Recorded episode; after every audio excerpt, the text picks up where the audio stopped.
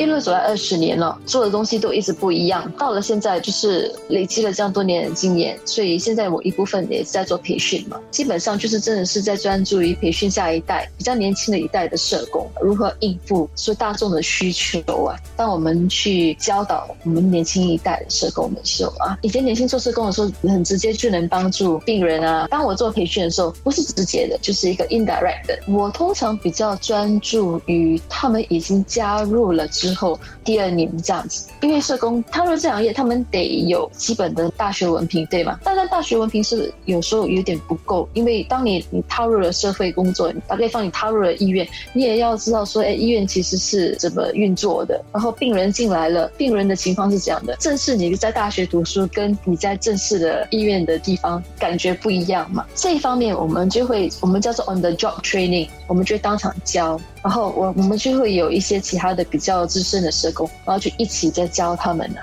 社导师也是亲子互动治疗师，在履行社工职务时，吴美景会在必要时切换自己的身份，给予对方所需的帮助。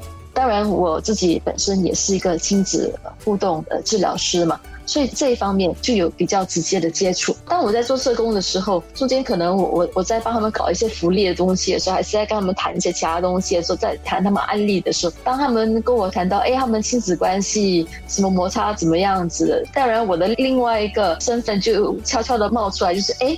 这这方面可能要多加注意一下，对我就会从中说，哎，可能我会在同一个 interview 里面，我就会跟他们去谈谈这这类东西。我有时候是真的，一份需要的话，我我我甚至会问说，哎，你你们要不要来见我多一次啊？我可以跟你谈一下亲子关系的的一些详细的一些资料啊之类的，我我我也都会分享。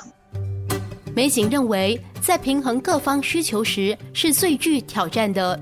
我一路来都是在做很像说家庭暴力呀、儿童虐待呀、性侵犯这类的工作。呃，现在是做亲亲子互动工作，所以去有挑战，应该是如何平衡大家的需要吧？因为你看小孩子的需要跟有时候父母的需要是不一样的，拿到那个平衡啊，我有时觉得真的是是一大挑战。有时候是对立的，有时候是不了解，不同方面产生了一些摩擦。当摩擦一产生了，就父母很疼爱孩子，可是看到孩子了，又又觉得哎，怎么事情又不能顺顺利利的说。呃，我说你就做得到 之类的呢，然后有的孩子就觉得，哎，我父母怎么怎么又不不了解我这样的情况。他也希望大家可以更加了解社工这份职业。比起二十年，当然是很大的进步了，对吗？我我当然希望说有更大的进步更好啊。你现在问我的话，我觉得说，哎，足够了解了。基基本上他们也会说，哦，其实社工是怎样，也也不会说有很大的歧视，也不会说还处在义工这一方面，已经认同说我们是一个专业人士，我们也需要正式的培训。如果要加入社工行列，需要保持开放的心态。